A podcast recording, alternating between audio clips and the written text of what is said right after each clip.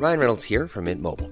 With the price of just about everything going up during inflation, we thought we'd bring our prices down. So to help us, we brought in a reverse auctioneer, which is apparently a thing. Mint Mobile unlimited premium wireless. Ready to get 30, 30, bit to get 30, bit to get 20, 20, 20, bit to get 20, 20, bit to get 15, 15, 15, 15 just 15 bucks a month. So, Give it a try at mintmobile.com slash switch. $45 upfront for three months plus taxes and fees. Promo for new customers for limited time. Unlimited more than 40 gigabytes per month. Slows. Full terms at mintmobile.com.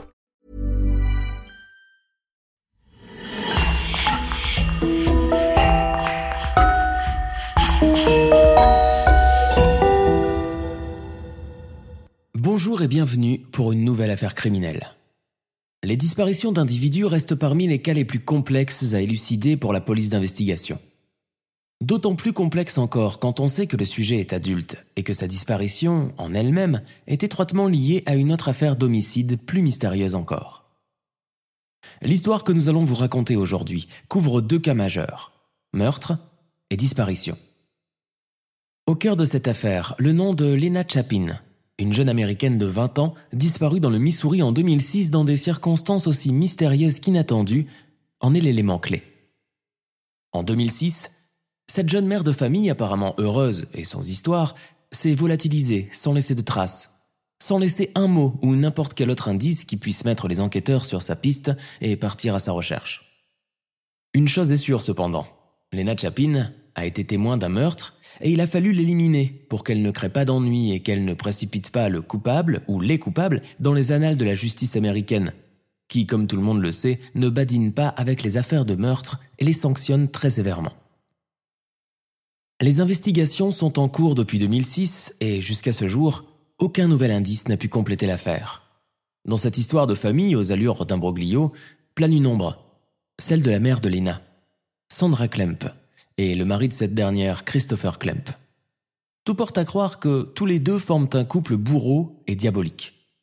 La question est pourquoi aurait-il fait disparaître Lena? Représentait-elle une menace pour eux? Il ne faut pas oublier de préciser que par le passé, Sandy Klump a été mariée plusieurs fois, jonglant entre mariage à courte durée et relations sans lendemain qu'elle a collectionnées au fil des ans à un rythme effréné. Cette femme que ses détracteurs décrivent comme une mère indigne et jalouse du bonheur et de la jeunesse de sa fille, serait-elle l'instigatrice et la responsable de la disparition, voire même de la mort de Lena Si oui, pour quelle raison l'aurait-elle tuée? Disparue Assassinée Séquestrée Qu'est devenue Lena Chapin Ce cold case resté non élucidé a refait surface tout récemment dans l'espoir de pouvoir faire enfin la lumière dessus.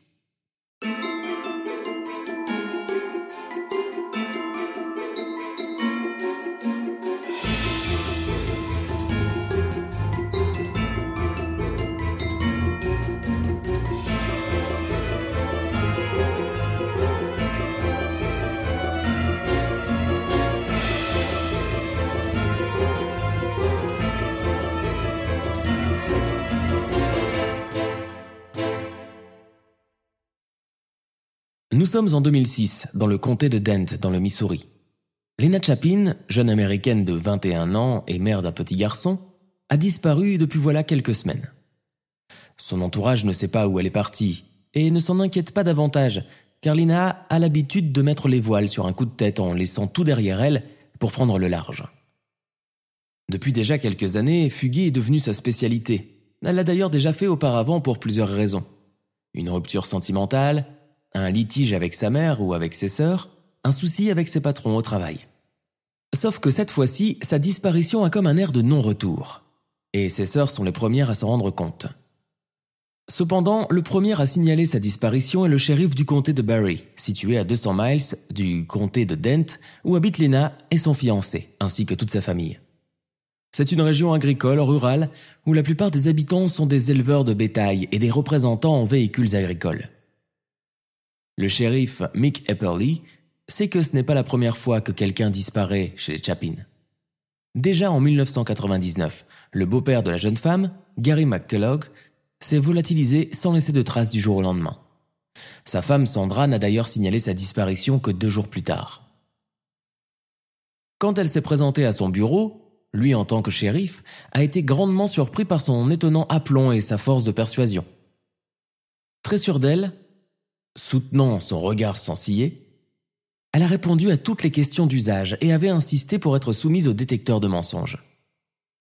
Le shérif avait préféré ajourner le test en attendant que de nouvelles preuves ou éléments ne fassent surface les jours suivants. Mais les jours passèrent sans qu'aucun nouvel élément, aucune nouvelle ne vienne compléter le fil de l'enquête. Voilà que sept ans plus tard, une disparition vient encore à se produire chez cette même famille et dans des circonstances quasi similaires. Le shérif Mick Epperly a d'ailleurs toujours compris qu'il y avait quelque chose de pas net dans cette affaire. Malgré son statut de shérif, il se sent impuissant. Sans preuve rationnelle, sans présence de cadavres, d'armes, de traces ni d'empreintes, il est juste impossible d'accuser quelqu'un et de le mettre en prison. Le shérif connaît Sandra Clump, la mère de la disparue. Il a eu des échos de son passé mouvementé, mais connaît aussi, comme le reste du comté de Dent et tous les alentours, sa réputation de croqueuse d'homme, de femme insatiable et provocante. Sandra Clump est mère de six filles, issues d'un premier mariage. Et depuis, elle n'a pas arrêté de collectionner les idylles sans lendemain.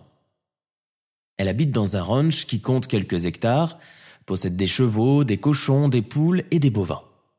Ce ranch appartient à son mari, disparu en 1999, Gary McCullough. Depuis, Sandra Clump a mis main basse sur tout ce qu'il possède.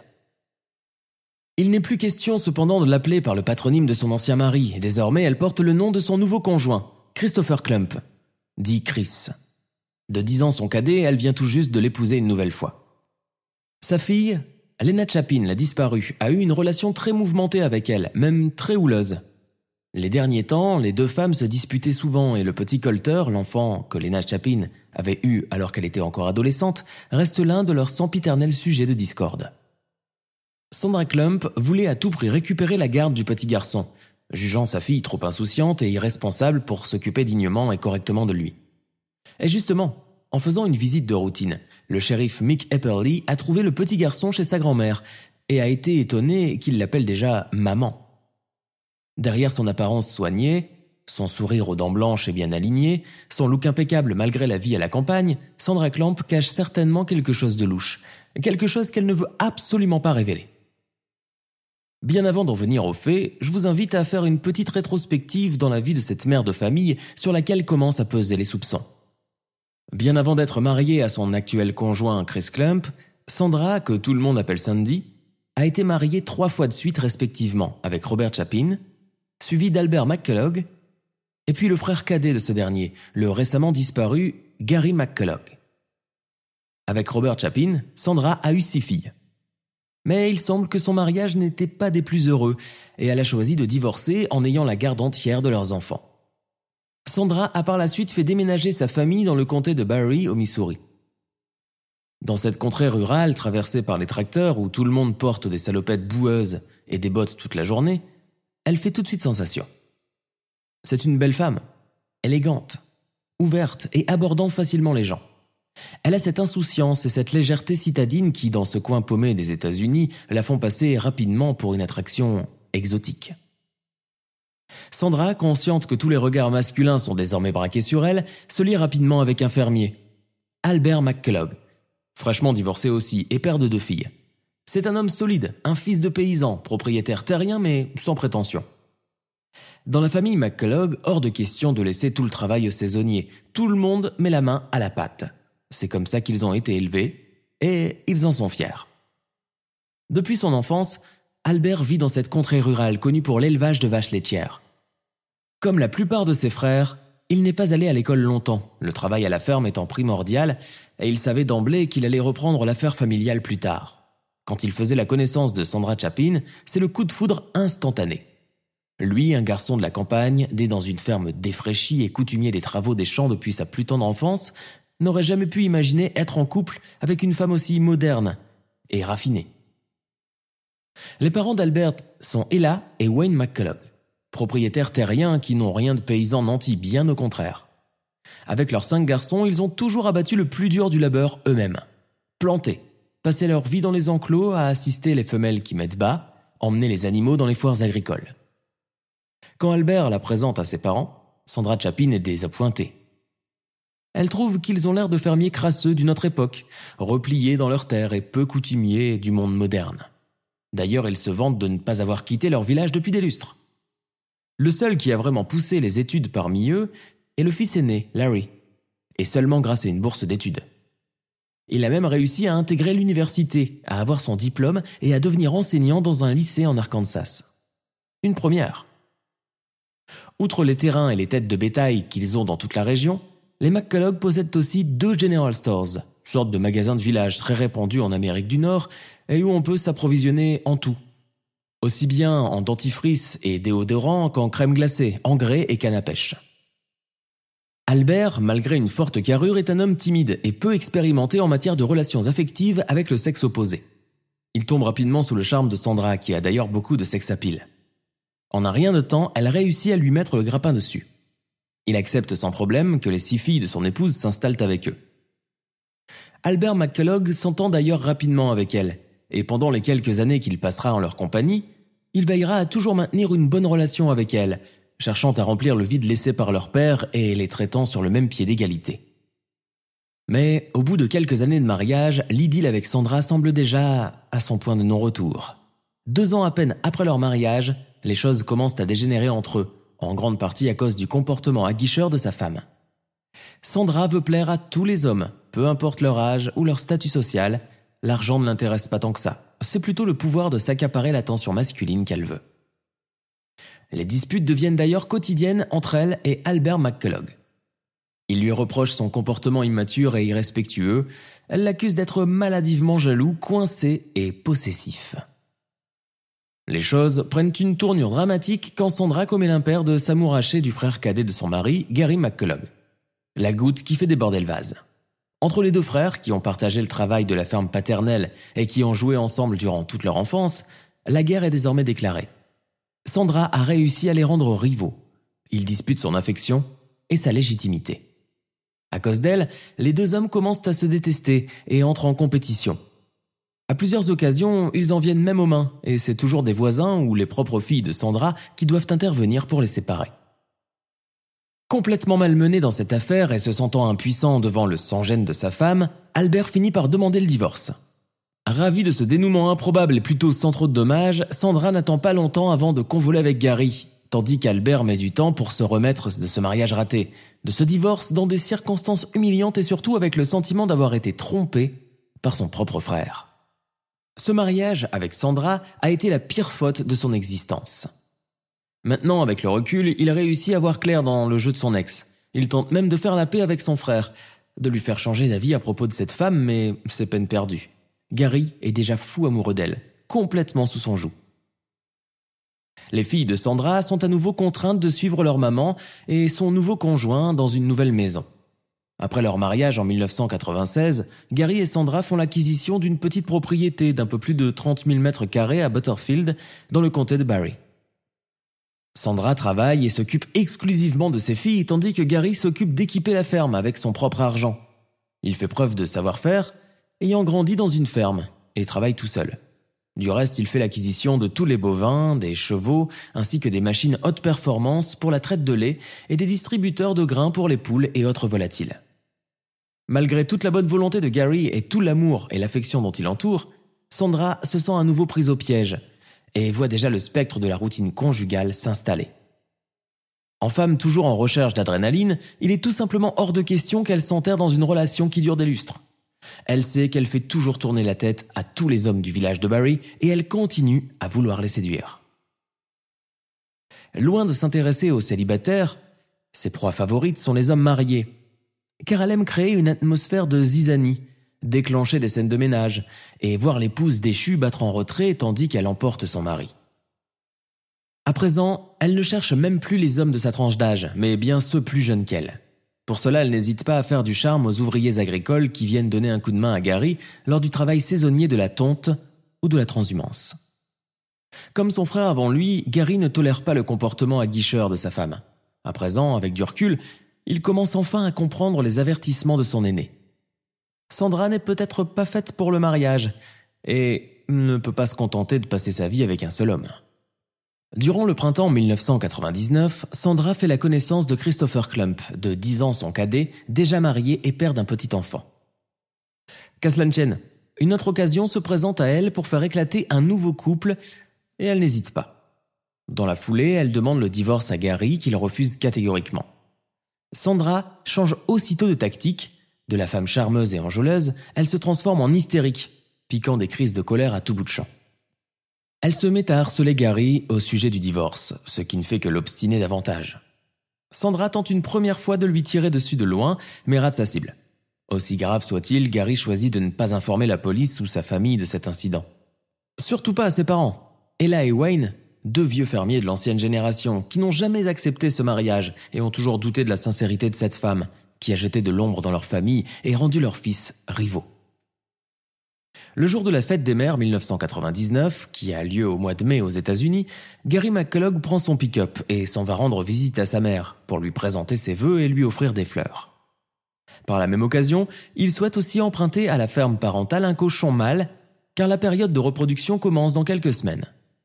Autour d'une tasse de café, Gary parle à sa mère de ses projets d'agrandir la ferme, de construire un nouvel enclos et d'acheter de nouvelles machines plus performantes. Il veut également installer un système de surveillance car depuis quelque temps, des individus peu recommandables commencent à rôder dans les parages. Si Ella McCullough acquiesce à tout ce qu'il raconte, elle sent que quelque chose ne va pas, que Gary n'est pas vraiment dans son assiette aujourd'hui, et qu'une ombre traverse ses yeux. Elle ne veut cependant pas aborder le sujet du divorce avec lui, car elle sait que cela ne fera que remuer le couteau dans la plaie. Donc elle préfère orienter et garder le sujet uniquement sur le travail de la ferme. Sauf qu'au moment des au revoir, Gary lui fait une bien étrange révélation. Maman, j'ai peur qu'il ne m'arrive quelque chose. Et là comprend alors tout de suite ce qui insinue par là. Il craint de rentrer chez lui à cause de sa femme, Sandra. La vieille dame, perturbée par ce qu'elle vient d'entendre, insiste pour que son fils reste avec elle, mais Gary préfère partir, malgré ses supplications de rester passer la nuit avec eux dans la maison familiale.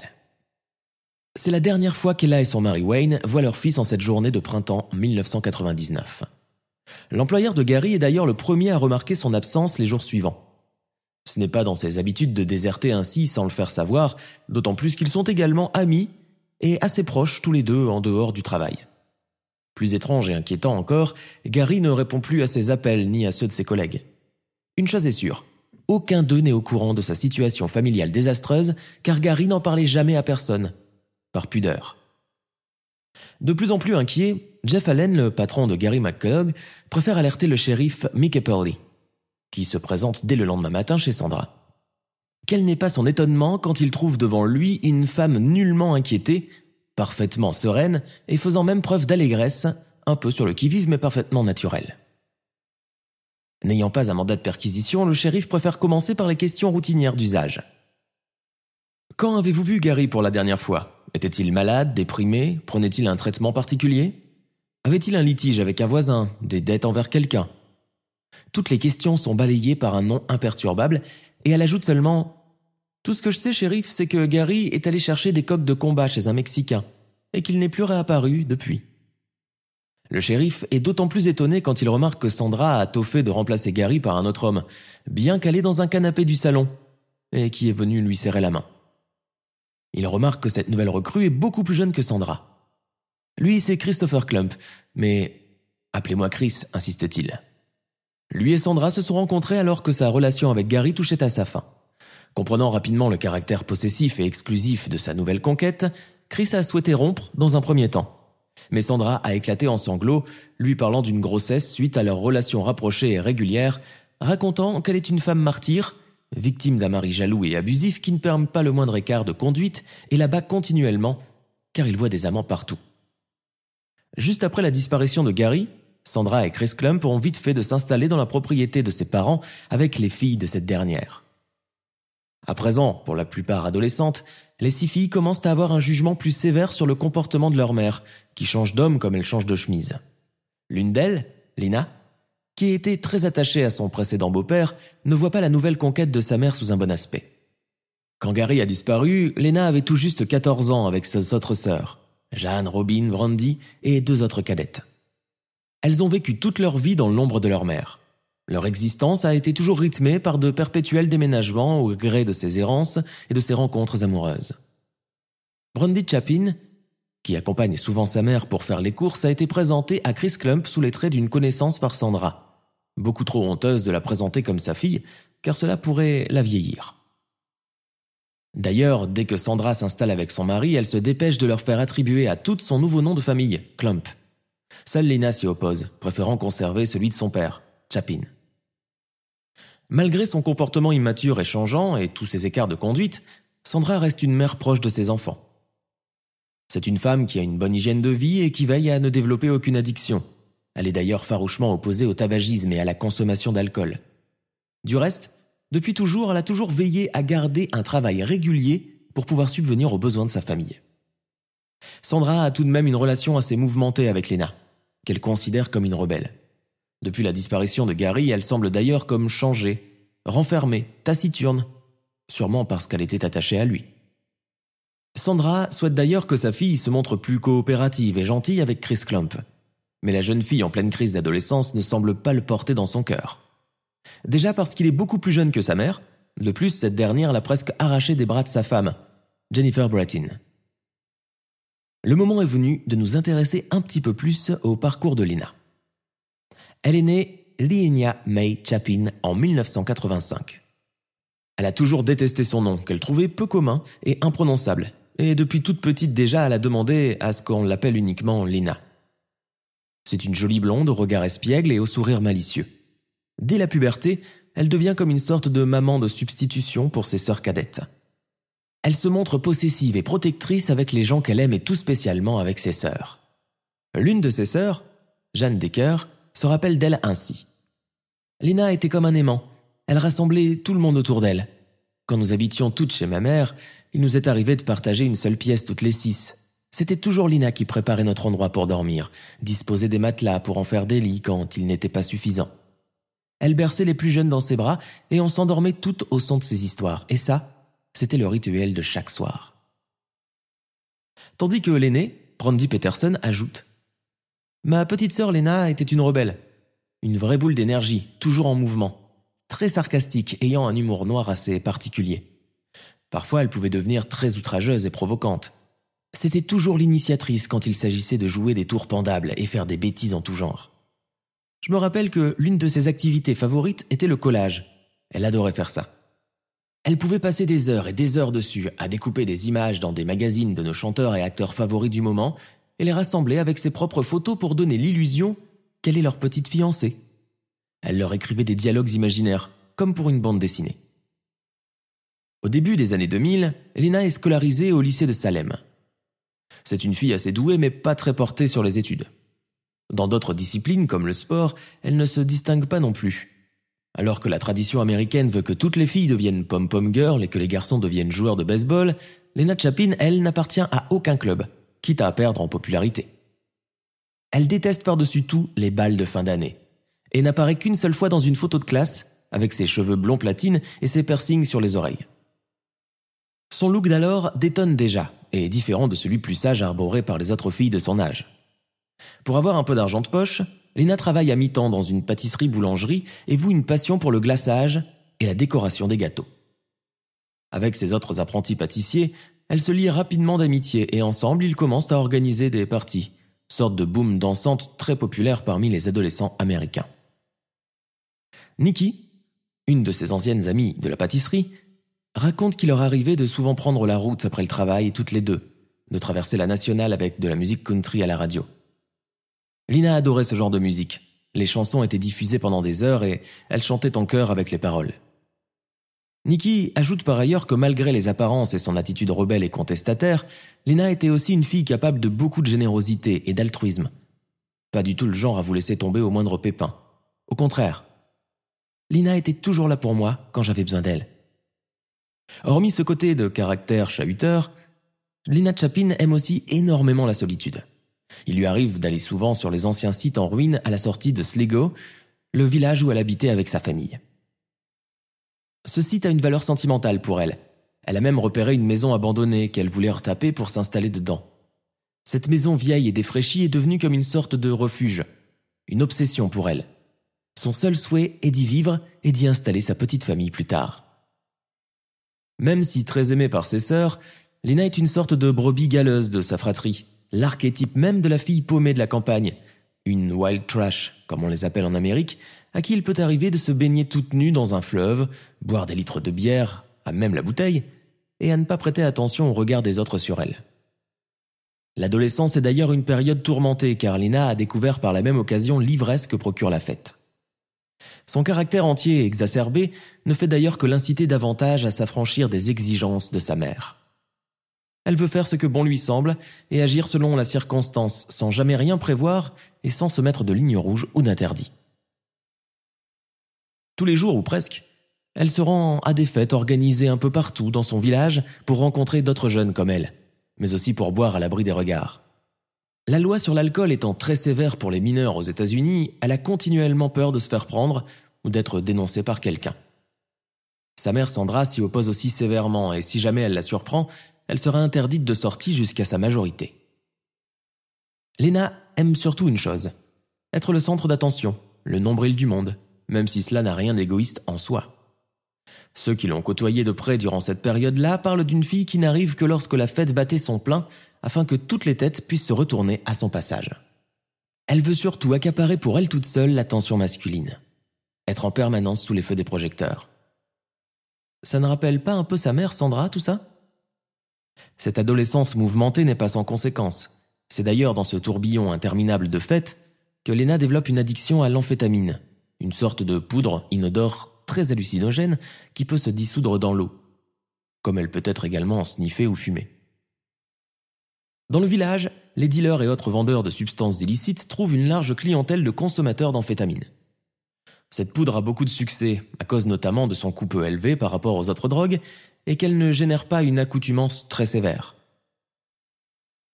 Chez ces adolescents de la campagne, mal dans leur peau, ayant peu accès aux attractions, sortir un peu des sentiers battus en consommant de la drogue est l'ultime geste de rébellion. D'ailleurs, beaucoup, pour échapper à un quotidien pauvre et morose, développent toutes sortes d'addictions bien avant d'atteindre l'âge légal de 18 ans. Lina en fait partie et, même si tout le monde s'accorde pour dire qu'elle est gentille et a le cœur sur la main, la drogue a contribué à faire surgir le pire aspect de sa personnalité.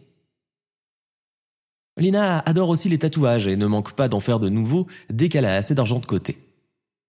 Son tatouage le plus emblématique est celui qu'elle s'est fait dans le bas du dos, en forme de champignon et portant le message Je t'aime papa. Un hommage sensible et maladroit pour un père qu'elle n'a presque jamais connu. Durant sa dernière année de lycée, la jeune fille tombe enceinte et accouche d'un petit garçon qu'elle prénomme Colter.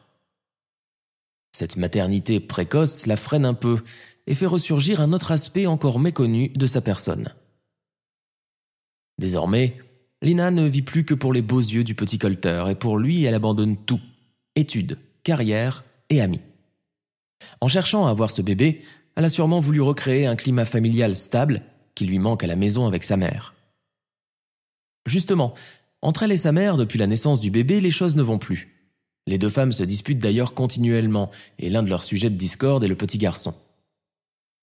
Sandra veut apparemment avoir la garde de son petit-fils, ce que Lena refuse catégoriquement et c'est ce qui génère une haine sourde entre la mère et la fille.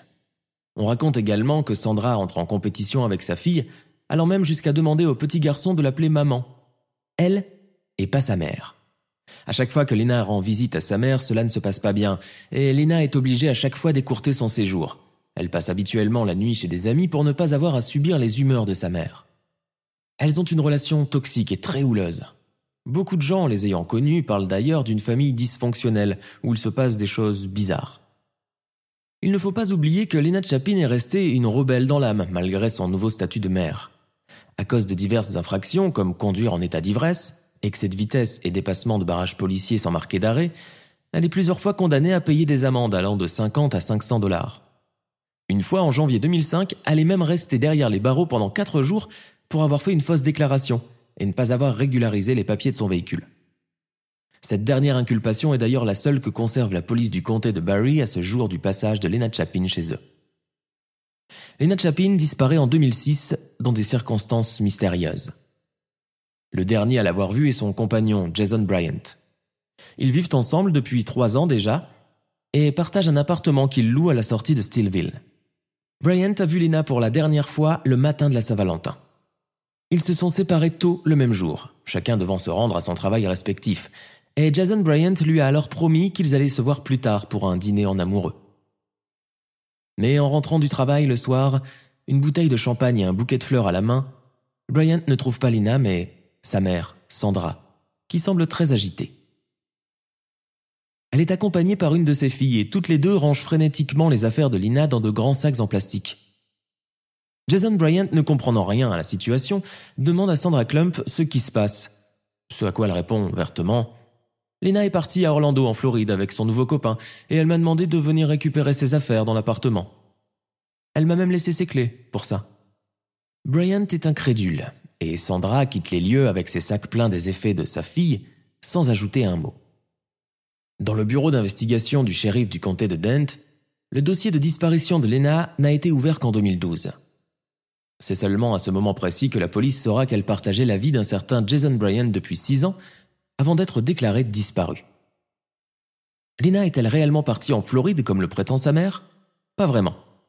Revenons trois ans plus tôt, en 2003. Sandra partage toujours la vie de Chris Clump. Lina et ses sœurs se sont dispersées un peu partout dans la région, chacune s'installant avec son nouveau compagnon. Gary McGullog est toujours porté disparu, et aucune nouvelle à son propos n'est venue compléter le dossier d'investigation. Sauf que Lena va faire une étrange révélation à l'un de ses amis. Un soir, alors qu'ils sont au bord d'un fleuve, elle lui raconte à demi-mot comment sa propre mère Sandra a tué Gary et qu'elle, Lena, lui a prêté main forte pour faire disparaître son cadavre. Cette révélation inattendue secoue beaucoup l'ami en question. Lina semble perturbée par la confidence qu'elle vient de faire et lui fait jurer de n'en souffler mot à personne. Toutefois, son ami lui conseille d'en parler à la police, car il s'agit bien d'une affaire grave, d'une affaire d'homicide volontaire. Le cas échéant, son silence la placera dans la position délicate de complice dans l'affaire si ça venait à être découvert. Cela a l'effet d'un électrochoc sur la jeune fille. Le lendemain, elle décide d'aller frapper à la porte d'Albert McCullough, le frère de Gary et anciennement mari de sa mère. Elle a visiblement quelque chose sur la conscience qu'elle doit déballer. Albert, sans hésiter, enregistre son témoignage sur un magnétophone et le garde précieusement. Il tient là une preuve de taille, l'aveu d'un ignoble meurtre camouflé par une fugue. Albert l'a d'ailleurs toujours pressenti depuis que son frère n'a plus refait surface en 1999. Il avait la nette impression que quelque chose se tramait derrière, orchestré par la personne de Sandra Clump. Dans son témoignage enregistré, Lena Chapin relate comment sa mère, Sandra, a peaufiné depuis longtemps un plan avec Chris Clump pour tuer Gary. Les raisons de le tuer sont nombreuses mettre la main sur toutes ses possessions terriennes et ses magasins du village, s'accaparer son ranch, son bétail, ses hectares de terre, ses chiens de chasse et ses chevaux. Tout cela vaut une coquette petite fortune. Dans l'enregistrement, Lina ne manque pas de relater le déroulement du meurtre. Gary était assis sur le canapé du salon, en train de manger des œufs brouillés. Maman est venue et a tiré sur lui à bout portant, trois, peut-être quatre fois. Il s'est effondré. Moi, j'étais dans la salle de bain avec la porte entr'ouverte et j'ai tout vu. Puis maman m'a appelé pour que je vienne l'aider à tout nettoyer avec de l'eau de javel. Chris Clamp a d'ailleurs aussi eu son rôle à jouer dans l'affaire, puisque Lina le désigne comme le complice numéro un et l'assistant de Sandra. Après avoir emporté le corps à l'arrière de la ferme, ils l'ont brûlé et ont dispersé ses cendres au vent.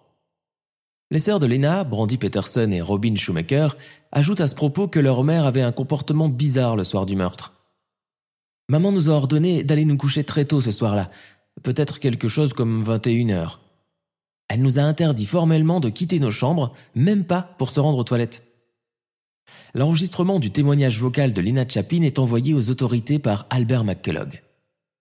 Quelques jours plus tard, quand elle apprend ce qu'a fait Albert, Lena est convoquée par le shérif et là, coup de théâtre. Elle nie tout en bloc, assurant que son témoignage était un faux, qu'elle a tout simplement menti pour se venger de sa mère et de Chris Clump, car elle lui rend la vie impossible. Quelques jours seulement après sa convocation par les policiers et le juge d'instruction, Lena disparaît à son tour sans laisser de traces. Tout comme son beau-père des années auparavant, elle laisse tout derrière elle, tous ses effets et surtout son petit garçon Colter qui est sa raison de vivre et duquel elle est inséparable. Il faut attendre l'année 2005, soit six ans après la disparition de Gary, pour que l'affaire éclate au grand jour. Un mandat de perquisition est alors lancé contre Sandra et Chris Clump, dont le ranch est fouillé de fond en comble. À défaut de ne pas trouver de traces du crime ou d'autres éléments, la police notera que tous les effets personnels ayant appartenu à Gary ont disparu. L'enregistrement est envoyé à la Cour de justice du Missouri. Quelques semaines plus tard, le juge d'instruction du comté de Barry, Stephen Humphrey, désigne Christopher Klump comme complice principal du meurtre de Gary McCullough. Auparavant, Klump a raconté et s'est même vanté auprès de quelques-uns de ses amis qu'il s'est mis en couple avec une femme d'âge mûr qui cherchait désespérément un moyen d'assassiner son mari. Que cette femme comptait largement sur lui, Chris, afin de trouver un moyen de se débarrasser du cadavre de la façon la plus ludique et discrète possible, sans laisser de traces et sans éveiller le moindre soupçon au niveau de la famille de Gary et du village. Hormis Gary McCullough et Lena Chapin, un autre témoin de l'affaire disparaît dans la foulée. Il s'agit de Jennifer Brattin, l'ex-femme de Chris Clump. Parmi les raisons qui ont empêché la police d'arrêter les deux meurtriers, en l'occurrence le couple Clump, c'est que l'investigation a souffert d'un problème de taille. L'absence totale et flagrante de preuves. Il n'est pas besoin d'être magistrat ou enquêteur pour savoir que pour mener à bien une enquête, il faut impérativement avoir sous la main un minimum d'éléments rationnels et physiques autrement dit le cadavre et l'arme du crime. Un avocat de la cour d'appel du comté de Barry, Johnny Fox, dit d'ailleurs à plusieurs occasions que, sans présence de corps, il serait difficile de condamner quelqu'un. Sandra Klump a refusé de coopérer avec les autorités. Restée en liberté, elle a pourtant été condamnée à verser 7 millions de dollars à la famille McCullough pour dommages et intérêts. Ce qu'elle ne fera jamais, la demande ayant été annulée par la suite dans le dossier d'instruction. Après la disparition de Gary, ses parents, d'un âge déjà avancé et malades, sont restés inconsolables. Son père, Wayne, plongea dans une terrible et profonde dépression qui ont eu raison de lui, quelques mois seulement après la disparition de son fils. Dans le comté de Barry, tout le monde s'accorde à croire que Lena Chapin a été tuée par sa mère et le mari de cette dernière. Probablement parce qu'elle savait tous les détails relatifs à la mort de Gary et qu'elle a assisté à sa mise à mort, quand bien même elle a tout nié par la suite avant de disparaître de la circulation. Avant le retour de cette histoire dans les actualités, l'affaire Lena Chapin a été classée comme non élucidée. Sa mère et son beau-père ont été tous les deux blanchis par la justice et innocentés. Différentes théories continuent cependant de circuler à son sujet, émises aussi bien par des professionnels que par des investigateurs amateurs. Des détectives qui se sont penchés récemment sur l'affaire, comme Rick Letchworth, de la section d'investigation de l'État du Missouri, est sûr et certain que Lena Chapin est bel et bien morte et que sa mère Sandra y est pour beaucoup. L'une des raisons majeures était d'ailleurs que cette dernière voulait lui prendre son fils Colter pour l'adopter et le garder avec elle. Les sœurs de Lena, Brandy, Jeanne et Robin, espèrent sincèrement que leur sœur est heureuse quelque part, où elle a enfin trouvé la paix, probablement en Floride comme laisse s'entendre leur mère. Forcément sous une autre identité mais néanmoins heureuse et sereine. Sarah a divorcé de Chris Clump en 2014 et a épousé son cinquième mari, Joe Wink, seulement quelques mois après. Elle a recueilli entre-temps son petit-fils, et tous les trois habitent désormais à Mount Vernon.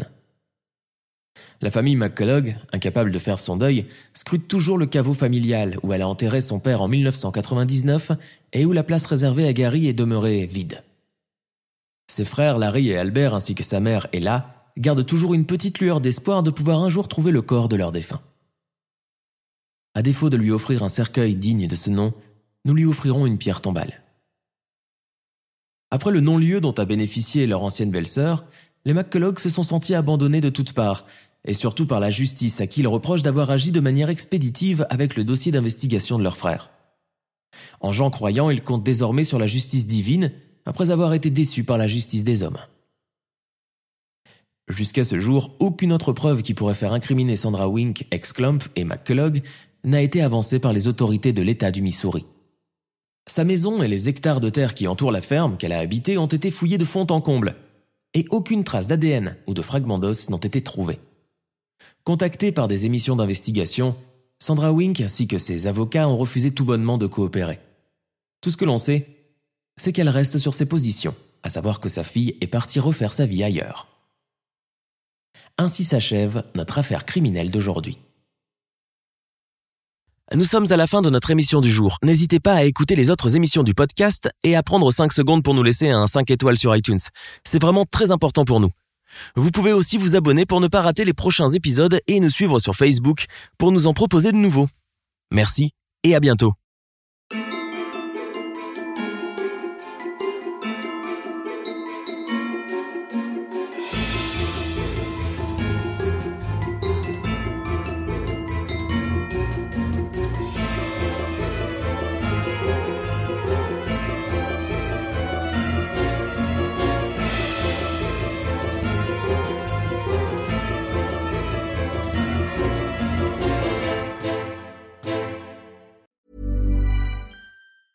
Hi, I'm Daniel, founder of Pretty Litter. Did you know cats tend to hide symptoms of sickness and pain? I learned this the hard way after losing my cat, Gingy. So I created Pretty Litter, a health monitoring litter that helps detect early signs of illness by changing colors, saving you money and potentially your cat's life. Pretty Litter is veterinarian developed, and it's the easiest way to keep tabs on your fur baby's health right at home. Go to prettylitter.com and use code ACAST for 20% off your first order and a free cat toy. Terms and conditions apply. See site for details. Tired of ads interrupting your gripping investigations? Good news. Ad-free listening is available on Amazon Music for all the music plus top podcasts included with your Prime membership. Ads shouldn't be the scariest thing about true crime. Start listening by downloading the Amazon Music app for free or go to amazon.com slash true crime ad free. That's amazon.com slash true crime ad free to catch up on the latest episodes without the ads.